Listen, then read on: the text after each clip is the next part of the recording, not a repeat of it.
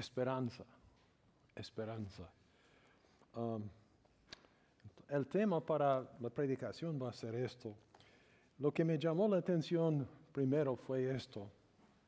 Dice en Mateo capítulo 9, y verso 35 en adelante, es, corría Jesús todas las ciudades y aldeas, enseñando en las sinagogas de ellos, predicando el Evangelio del reino y sanando toda enfermedad, toda dolencia en el pueblo.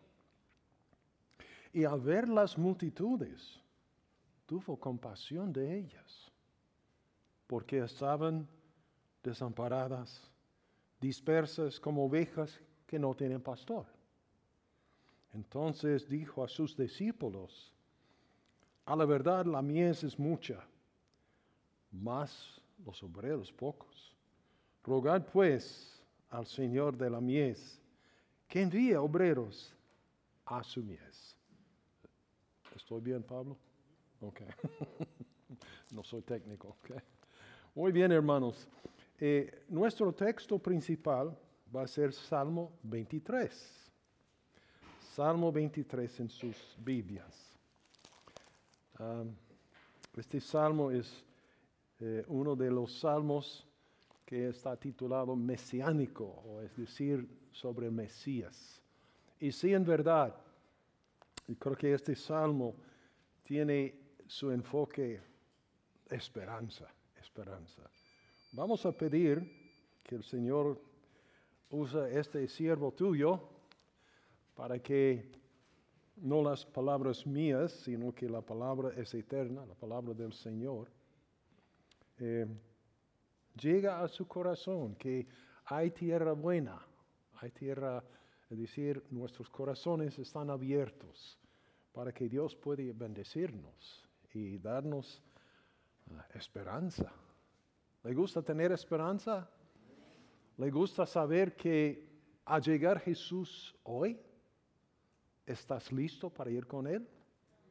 Espero que este puede ser su, su esperanza, porque eh, Él ha de venir. El momento, la hora, nadie sabe, ¿no es cierto? Pero sí está destinado, está preparado. Bien, hermanos, entonces Salmo 23 dice, Jehová es mi pastor, nada me faltará. En lugares de delicados pastos me hará descansar, junto a aguas de reposo me, pastoreará, confortará mi alma, me guiará por sendas de justicia, por amor de su nombre.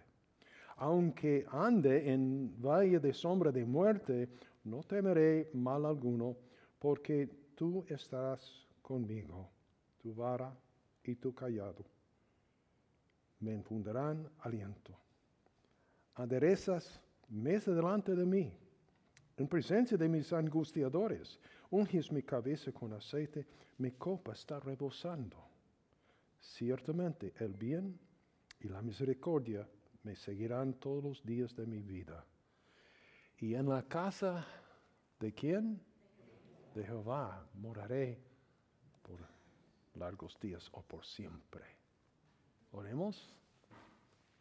¿Dónde estás tú en este momento? Hay un Dios que está presente. Él está presente en cada uno de nosotros mediante su palabra, su espíritu. Y Él está atento del clamor del corazón sincero. Padre Celestial que estás en los cielos, en verdad, tú eres santo sea santificado tu nombre entre nosotros en este momento. Deseamos, oh Señor, que tu reino, este reino eterno, este reino divino, este reino de justicia, siga en nosotros. Haga tu voluntad esta mañana, Señor, y da fruto de la bendición de tu voluntad entre nosotros. Por Cristo Jesús en cuyo nombre oremos. Amén. Hermanos, eh, no sé de ustedes, pero me bendijo mucho esta mañana Imanol, porque él tuvo la devocional primero. Y a mí me gustó lo que él dijo, que a veces cuando estamos tratando de preparar algo, sentimos muy inadecuados. ¿Tengo testigos? no aptos. Pero él, como yo, dijo, Señor, si es mi deber, voy a hacerlo mejor. Y luchando con este mensaje, no luchando en el, sentido, es que es más allá de mi alcance. No puedo contemplar la grandeza de Dios debidamente, pero que el Señor hace lo que yo no puedo hacer. Salmo 22 y Salmo 23 y Salmo 24 realmente son una trilogía o cada uno tiene su parte en revelar el Cristo. Tengo por cierto este, hermanos. La Biblia desde Génesis hasta Apocalipsis está hablando sobre Cristo Jesús. Él está presente en cada parte. Porque dice, en el principio Dios creó que los cielos y la tierra. Y primera de Juan dice, todo fue hecho por Él. ¿El quién? Cristo. Él es el agente. Y todas las cosas que subsisten son por Él mismo. Nada que fue hecho fue hecho aparte de Él. Entonces, eh, Dios ha ordenado que su Hijo sea realmente la expresión, la revelación eh, de nosotros, porque Jesús es encarnado, es decir, el divino eterno Dios se hizo persona, ser humano, en una forma espectacular. ¿Qué le parece? Fue anunciado, como estamos celebrando en estos días, el ángel a la Virgen María, tú vas a concebir y vas a tener un hijo y vas a llamar su nombre Jesús, porque Él va a salvar su pueblo de sus pecados. Y Él dice, pero ¿cómo es posible? Soy virgen. El poder del alto, el altísimo, va a caer sobre ti y vas a concebir por el Espíritu Santo de Dios. Y como celebramos anoche en la cena del Señor, entonces celebramos que Dios se encarnó, se hizo persona humana como nosotros, pero sin pecado. Una naturaleza humana perfecta. El hombre y la mujer en una sola persona, perfecto. ¿Qué le parece? Entonces, Jesús también no pudo dejar de ser Dios eterno. Solamente dice, se puso su gloria, algo de su poder divino, a un lado para recibir la debilidad de un ser, de un ser siervo de Dios. Ahora, cuando lleguemos a Salmo 23, es importante el Salmo 22 primero. En su Biblia abre en este Salmo 22.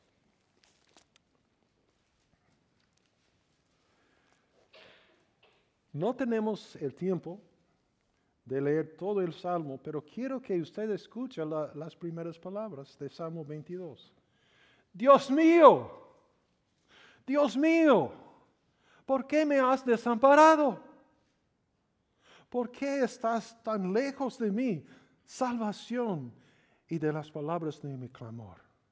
Dios mío, clamo de día y no respondes, y noche y no hay para mi reposo. Pero tú eres santo, tú que habitas entre las alabanzas de Israel. En ti esperaron nuestros padres, esperaron y tú los libraste. Clamaron a ti y fueron librados, confiaron en ti y no fueron avergonzados. Entonces, esta inspiración, este salmo, es el la revelación de lo que va a suceder en la vida del Mesías. Es decir, que en la cruz, ¿quién clamó? Dios mío, Dios mío, ¿por qué me has desamparado? Fue Jesús, ¿no es cierto? Y usted dedica tiempo a estudiar este salmo, tú vas a ver detalles, hasta los clavos de, la crucifixión. Pero lo bueno de esto es que llegando Por ejemplo, al verso 22, después de una descripción completa de la crucifixión y sufrimiento de Jesús, aún cómo va a responder su pueblo con él, entonces hay la resurrección, porque él dice en 22 del Salmo 22, anunciaré tu nombre a mis hermanos y en medio de la congregación te alabaré. ¿Quién fue la primera de llegar a la tumba de Jesús? María Magdalena, ¿no es cierto? Ella fue la primera con otras eh, eh, damas también. Y ella está tan triste, está buscando cómo atender el cuerpo de Cristo. Había traído especias.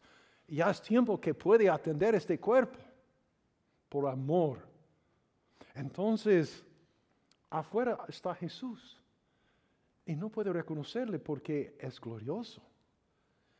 Y entonces, Señor, si tú has llevado el cuerpo de, este, de mi Señor, dígame en dónde.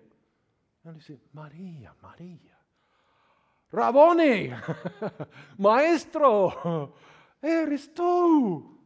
Y ella cae a sus pies para adorarle. No, no, no, no, no me puedes detener. Y vea el cumplimiento de, de Salmo 22, 22. Vayas a mis hermanos y diles, tu Dios, mi Dios, tu Padre, mi Padre, está con nosotros. Vaya, anuncia las buenas noticias. Hoy hay buenas noticias, hermanos. Cristo ha resucitado, Cristo reina, Cristo vive. El bebé de Belén es el Dios eterno, el Hijo de Dios, que salva a nosotros de nuestros pecados. ¡Wow! ¡Qué glorioso, ¿no? Y no solamente esto, a terminar el Salmo 22, hay también que este mensaje hay que anunciarlo a todos los pueblos. Ahora, entonces, Salmo 22 es el salmo que tenemos que comenzar con este salmo para apreciar, ah, yo tengo en Cristo Jesús mi salvación, mi salvador, mi esperanza. David tuvo esta experiencia. Él tuvo esta experiencia. Por eso cuando llega el Salmo 23, verso 1, ¿qué dice él? Jehová es mi, ¿qué? Pastor. ¿Y qué más? Piénsalo bien estas palabras esta mañana.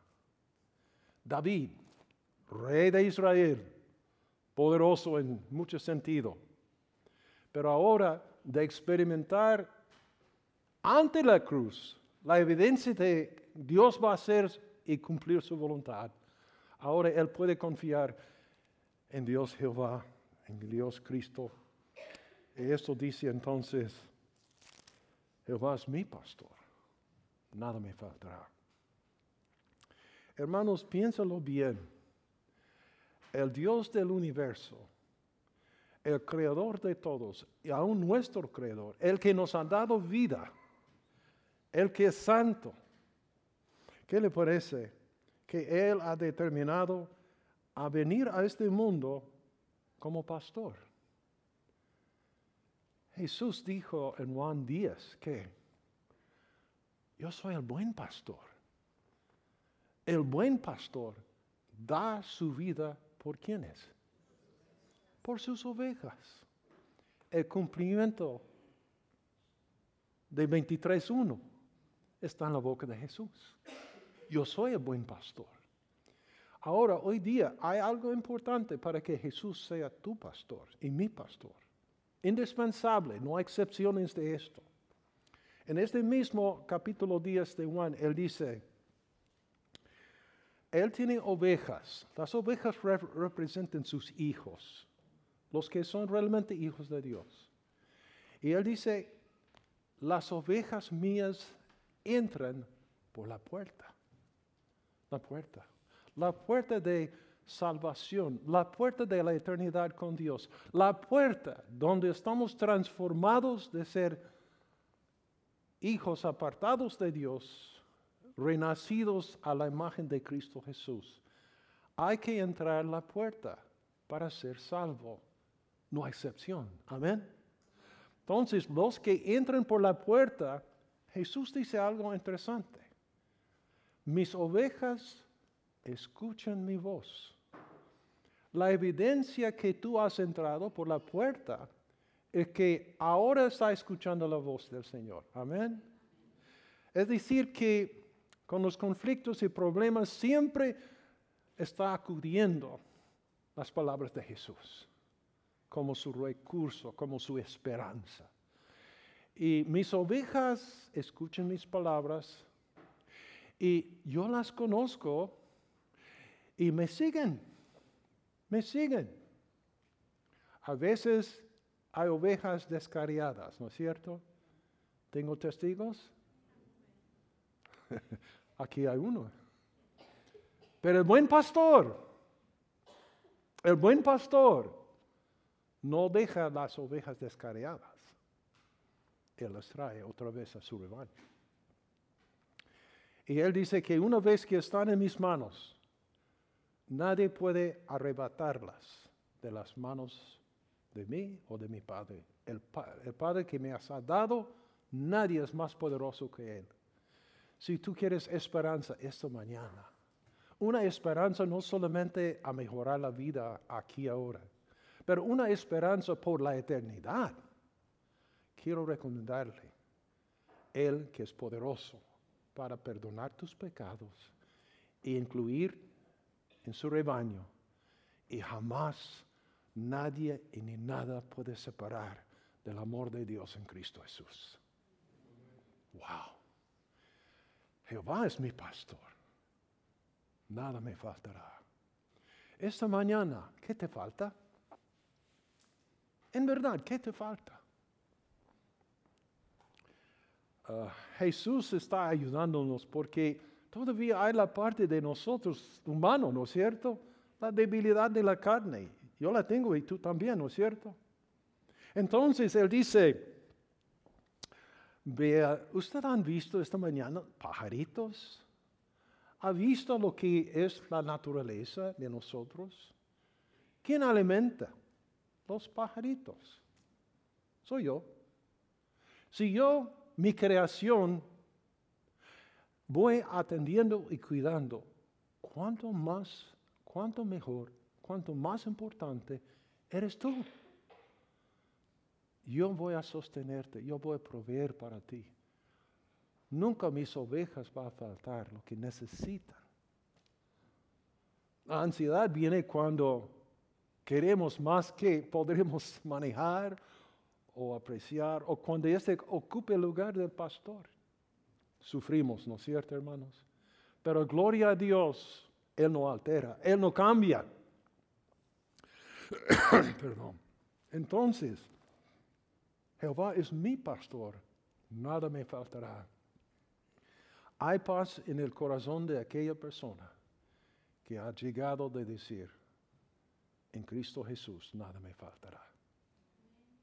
Ahora, los primeros tres versículos de este salmo son muy interesantes porque esos eh, nos enseña cómo descansar, cómo realmente a tener reposo.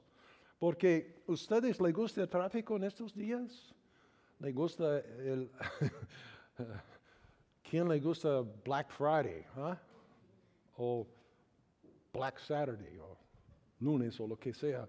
Este afán de comprar más. Y para mí es impresionante, eh, tú vives en Let's Farms, ¿no es cierto? Y es interesante la nueva parte ahí. ¿Sabe qué fue la primera cosa de construir antes de las casas? Storage units, unidades para cuidar lo que no necesitamos. Este es la, este es lo que produce la ansiedad. Este es lo que produce una vida cuando me falta mucho. Cuando Jehová no es mi alimento, no es, no es mi vida. Ya, hermanos, pero qué bueno es. Vamos a mirar los versos entonces 1, 2 y 3. Estos nos enseña cómo descansar. Primeramente, Jehová es mi pastor, nada me faltará. En lugares de delicados pastos me hará descansar. ¿Cuáles son los delicados pastos que Dios te ofrece esta mañana? Delicados pastos son abundantes en buen alimento, algo que realmente eh, da vigor y, fuerza, alimenta en verdad. Bueno, es la palabra de Dios. Este es el alimento que Dios provee. En esto hay pastos verdes, hay pastos que alimentan. Y si aprendes de comer de la verdad de este libro, vas a descansar. Cuéntame una cosa, hermanos. Si tengo que poner dedo en la llaga, es verdad que la poca entrega, la poca meditación en este libro ha producido descanso o lo mismo. Entonces, hermanos, es tiempo hoy día de considerar este tesoro. Son delicados pastos aquí y van a ayudarle a descansar. No a defenderse a sí mismo, no a pensar que yo no tengo recursos en mi vida. ¿Y qué más dice? Junta de aguas de reposo me pastoreará. Una vez que nosotros respondemos a la verdad del Evangelio, nosotros sabemos que el Espíritu Santo es el que está obrando, tomando la obra de Cristo para bendecirnos en forma personal. El Espíritu Santo no es una cosa, es la tercera persona de la Trinidad, es una, Él es persona.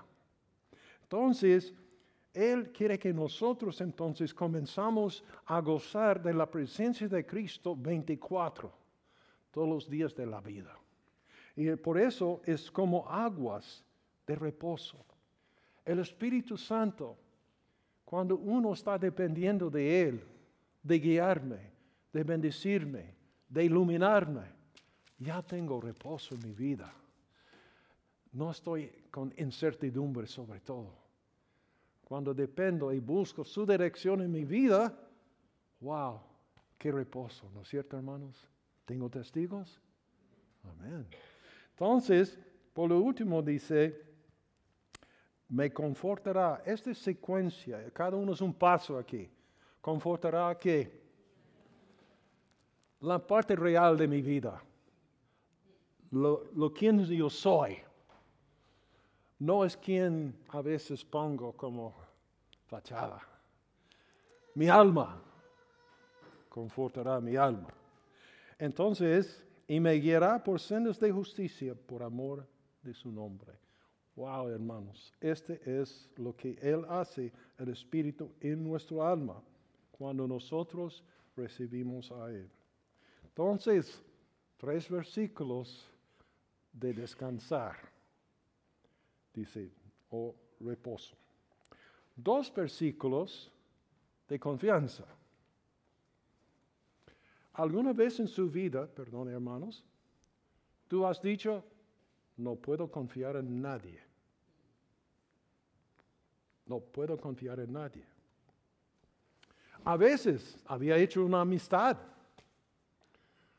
mi buena amiga, mi buen amigo, mi hermano, mi mamá, mi papá, mi tío, mi tía, primo. Ah, éramos así. ¿Qué pasó? Había momentos cuando no pude desconfiar o pude confiar porque había algo que sucedió que produjo en mi vida. Yo no puedo confiar en esta persona. Tengo testigos. Todos tenemos. Y alguien, a lo mejor, ha mirado a nosotros un tiempo que no puede confiar en este pastor. ¿No es cierto? La realidad de esto es que nosotros somos pecadores, redimidos por la gracia de Dios, transformados por el poder de Dios, pero todavía hay la naturaleza débil en nosotros. Por eso las escrituras dicen, hay que ser pronto para perdonarnos. ¿Por qué? Somos débiles. Queremos ser de toda confianza, pero lo mejor que haya en este cuarto, no hay ni uno, ni eh, incluyendo su servidor, que usted puede poner en mí su toda confianza. ¿En qué sentido? Que no voy a fallar. Tenemos que dar este. Hermanos, muchas de las razones que las iglesias no funcionan es que estamos esperando que jamás hay desconfianza. Pero hermanos, la verdad es esto. Somos pecadores redimidos, débiles todavía. ¿Tengo testigos? Buena noticia, buena noticia. Hay quien que puede enseñarnos y guiarnos de ser hombres y mujeres de confianza. Una de las formas, vea lo que dice aquí. Aunque ande, estuvimos discutiendo esto ayer, ¿no es cierto, hermano Francisco? Qué lindo, ¿no? Este versículo es, precioso. ¿Ya está conmigo, verso 4? ¿Ya? Eh, ¿Quién le gusta leerlo? Verso 4. ¿No tiene Biblias? Eh, hermano, por favor, Rafa. Aunque pase por el valle de sombra de muerte, no temeré mal alguno, porque tú estás conmigo. Tu vara y tu callado me infunden aliento. Bien. Ve, hermano, el primer verbo aquí es andar. ¿Qué es andar? Es como caminar, ¿no es cierto? No dice correr. Hay una diferencia. ¿Qué es la diferencia en correr y andar? Cuando hay una culebra a la salida de su casa, ¿qué hace? Bien, ok. Ya sabemos lo que es correr. Bien, cuando hay un regalo dejado en la puerta de su casa, ¿qué haces? Caminar. Aunque ande Andar quiere decir que estoy tranquilo, estoy caminando por fe, estoy seguro, tengo confianza en Él que me ha prometido a cuidarme y guiarme todos los días de mi vida. Y no solamente cuando estoy de buena salud, si me cae con el cáncer y puede suceder, ande en sombra. ¿Qué es una sombra? No es la realidad, ¿no es cierto? La sombra solamente representa algo. Y la muerte, él dice que es que es una sombra para los que están en Cristo Jesús. Es una sombra. Aunque ande en valle de sombra de muerte, ¿cuál es la promesa? ¿Qué dice? ¿Cuál es la confianza?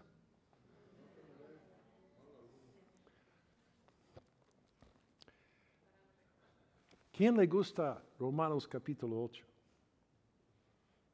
Uno se sabe qué es este capítulo, ¿no? Verso 1. No hay condenación para los que están en Cristo Jesús. Verso 2. Los que no anden conforme a la carne, sino según el Espíritu de Dios. Ya moviendo. Hay la última, casi al fin del capítulo.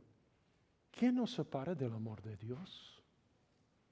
Angustia, sufrimiento, muerte, muerte, ni muerte puede separarte del amor de Dios en Cristo Jesús. ¿Quién quiere decir aleluya? Ande en valle de sombra de muerte, pero no temeré nada.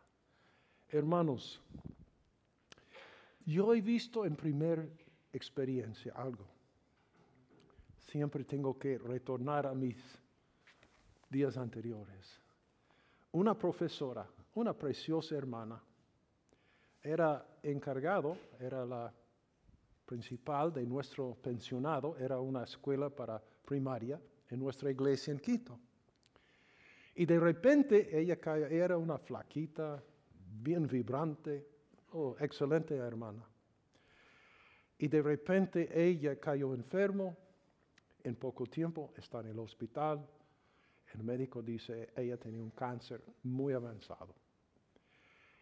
Un hijo en los Estados Unidos que era con, una compañía grande, otro hijo ingeniero en Quito. Entonces, eh, el médico dice, ya estamos en los últimos. Entonces entraron los hermanos sus dos hijos y otros. Y ella estuvo con así los tubos y este sostenimiento, ¿no? Y ellos dijeron, vamos a quitar todo. Se quitaron todo. Se despertó.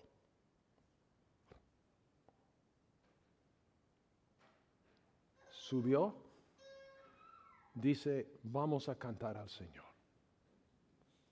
Vamos a cantar al Señor. Cantó un pequeño coro precioso al Señor.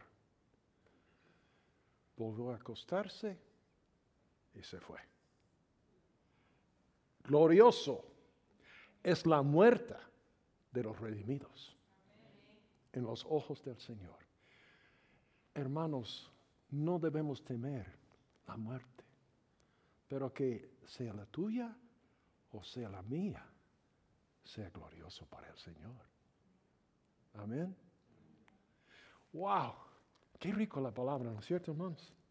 Entonces, no solamente esto, hay preparación de una mesa.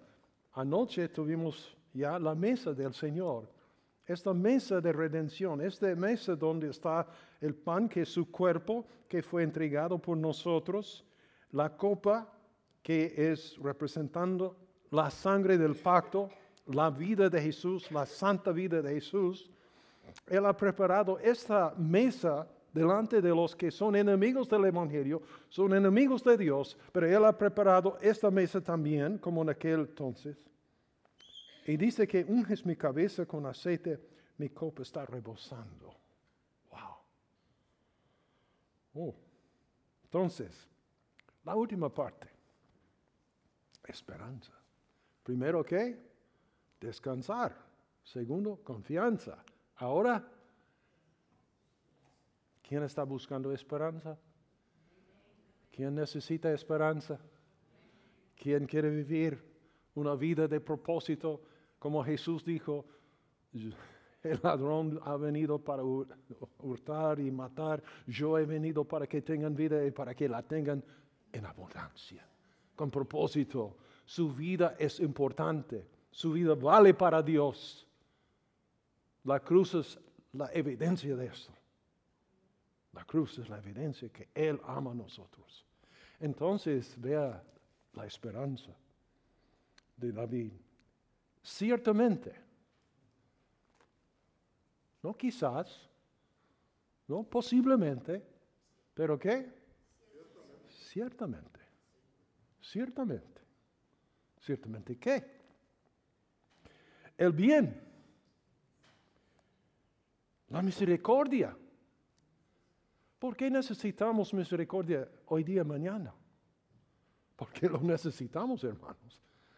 Vivimos no en un mundo que es agradable para los propósitos de Dios. Luchamos con la debilidad de la carne y hay un enemigo, se llama Satanás, hermanos. Eso es para todos. Pero que ciertamente, ciertamente, el bien y la misericordia me seguirán cuántos días. Este nos da una licencia de pecar y vivir como queremos, ¿no es cierto, hermanos? No. Pablo dice claramente en Romanos capítulo 6, eh, ¿no es cierto? Seguimos pecando porque la gracia abunde. Jamás, nunca, no, no, no, no, no. Es esta confianza, es esta esperanza que va a producir en cada uno de nosotros una vida de propósito. Juan dice, oh, un día vamos a verle cara a cara ahora es como un vidrio oscuro, pero en aquel entonces, cuando este sucederá, vamos a ver al Señor Jesús tal como es. Y vamos a ser transformados como Él es. Esta es la esperanza, hermanos. Esta es la esperanza, la transformación que espera cada hija, cada hijo de Dios. Nada puede separarnos del amor de Dios en Cristo Jesús. Nada. Porque Dios es poderoso a cumplir sus promesas, ¿no? Dice, en la casa de Jehová moraré por largos días. Wow, ¿qué le parece, hermanos? Salmo 24. Ahora tenemos Salmo 22, salvación, redención. Así, la obra de Dios hecho, consumado es. Salmo 23, provisión ahora, santificación. Cómo gozar de una nueva vida en Cristo Jesús, cómo tener esperanza por las provisiones de Dios. Ahora, lo que estamos esperando, lo que estamos esperando. De Jehová es la tierra y su plenitud. ¿De quién? El mundo y los que en él habitan. ¿Estás en acuerdo con esto? Que tú eres propiedad del Señor. él tiene el título de su vida, si le gusta o no, y a mí también. Pero vea lo que dice, porque Él la fundó sobre mares y la formó sobre los ríos. ¿Quién subirá al monte del Señor? ¿Y quién estará en su lugar santo? El limpio de manos y puro de corazón. El que no ha elevado su alma a cosas vanas, ni jurado con engaño, él recibirá bendición de Jehová y justicia de Dios de salvación. Tal es la generación de los que le buscan. ¿Estás buscando al Señor esta mañana, hermano? Está buscándole. De los que buscan su rostro. ¿Qué es la diferencia? Muchos estamos contentos con religión, pero este no es buscar su rostro. Buscar su rostro es en absoluto. Oh Dios de Jacob. Ahora, hermanos, preparado para el día de, esperanza glorioso. Alzado puertas vuestras cabezas, alzaos vos, vosotros puertas eternas, y entrará el Rey de Gloria. ¿Quién es este Rey de Gloria? Jehová, ¿quién? El fuerte, el valiente, Jehová, el poderoso en batalla. Alzado puertas vuestras cabezas y alzaos vosotras puertas eternas y entrará el Rey de Gloria. ¿Quién es este Rey de Gloria? Jehová de los ejércitos, Él es el Rey de la Gloria. Espero que tú tienes patria esta mañana, hermanos, porque este es el Rey de Gloria de esta patria. Vamos a orar.